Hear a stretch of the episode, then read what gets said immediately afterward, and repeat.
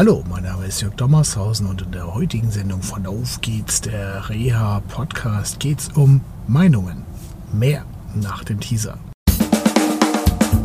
Auf geht's, der Reha-Podcast, der Podcast von Reha Management Nord.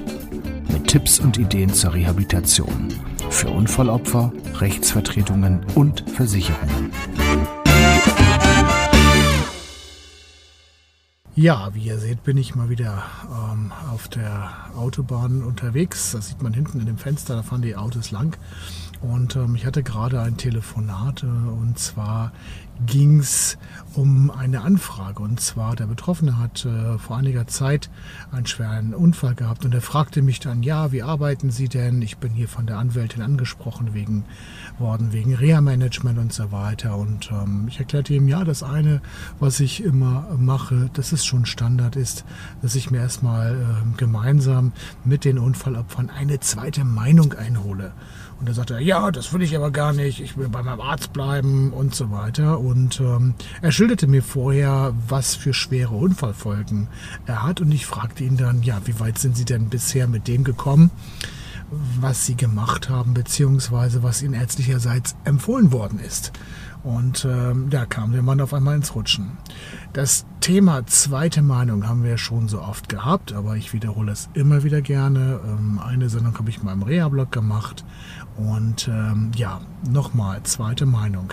Ich begleite zum Beispiel ein Unfallopfer, das vor vielen Jahren seinen Unfall erlitten hat, äh, eine schwere Fußverletzung. Dann haben wir uns aus den Augen verloren, weil er im Beruf reingegangen ist. Es war alles gut mit dem Fuß und äh, auf einmal fing es dann wieder an und ähm, er sprach mich an und wir sind dann äh, ins Gespräch gekommen und er berichtete mir, ja, er war in einer Klinik gewesen und da hat man ihm ähm, ja aus meiner Sicht echt gruselige Dinge vorgeschlagen und, ähm, und er hat aber selber auch ein ungutes Gefühl bei der Unternehmung bekommen und wir haben dann mit dem Versicherer gesprochen. Der Versicherer hat gesagt, ja, klar, ähm, da müssen wir was tun, sonst verliert der Mann möglicherweise seinen Job äh, gesagt, getan. Wir sind dann ins UKE gegangen zu Herrn Professor Bark, äh, der ist Spezialist für Fußverletzungen. Der hat sich das Ganze angeguckt. Es wurden nochmal spezielle CT-Aufnahmen gemacht und was kam raus? Das, was empfohlen worden ist, war kontraindiziert, sondern es musste etwas ganz anderes gemacht werden. Ähm, hätte der Betroffene ähm, ja diese Operation, die ihm seinerzeit empfohlen worden ist, machen lassen, wäre es schlimmer geworden.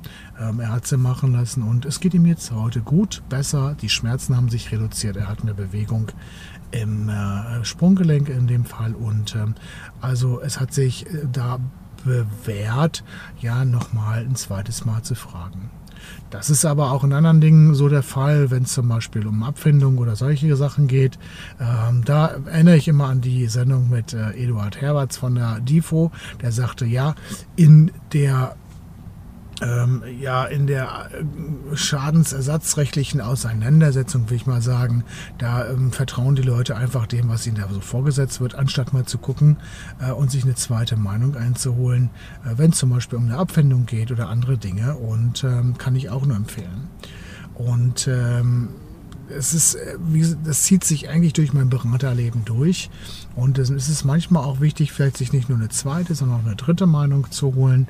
Ähm, ich begleite zum Beispiel eine Frau, die seit vielen, vielen Jahren, ich glaube seit Anfang der 90er Jahre, ähm, ja auch eine schwere Fußverletzung hat, die ganz viele Schmerztherapien hatte, die in verschiedensten Kliniken waren und so weiter. Und ähm, ja, wir haben jetzt nochmal gesprochen und sie ist unzufrieden mit ihrer Situation und ich kann das gut verstehen. Und wir haben uns dann ähm, einfach mal bei einem Physiotherapeuten in der Orthorea Fechter vorgestellt und dann haben wir gefragt, okay, was, was hältst du denn davon? Was kann man machen?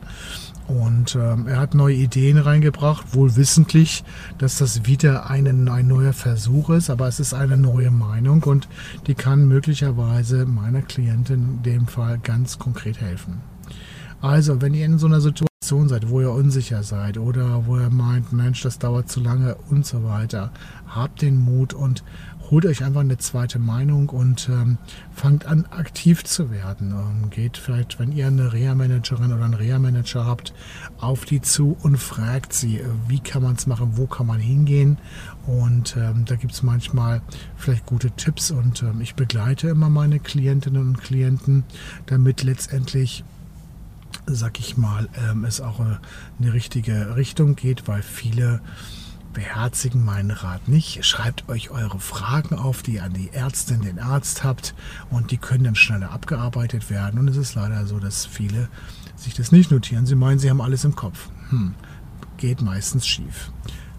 Eine zweite Meinung kann aber auch an einer anderen Stelle wichtig sein. Da kommt mir gerade der Fall einer Klientin, beziehungsweise ja, Klientin, von der ich so auch vor einigen Wochen berichtet hatte. Ähm, ja, wenn es mal nicht klappt, hieß, glaube ich, die Podcast-Sendung. Und da waren wir auch bei einem anderen Arzt gewesen und dieser Arzt hat die bisher gestellten Diagnosen nicht bestätigt.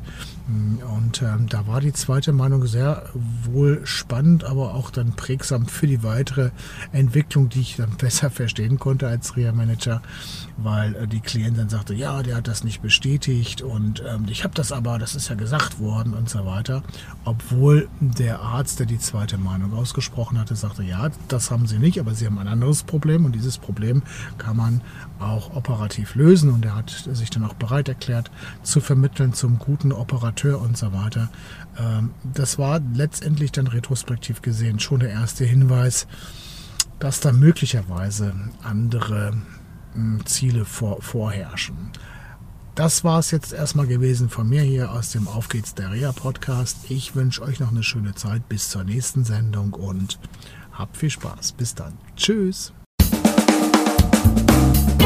Das war eine Folge von Auf geht's, der Reha-Podcast, eine Produktion von Reha Management Nord. Weitere Informationen über uns finden Sie im Internet unter www.rehamanagement-nord.de.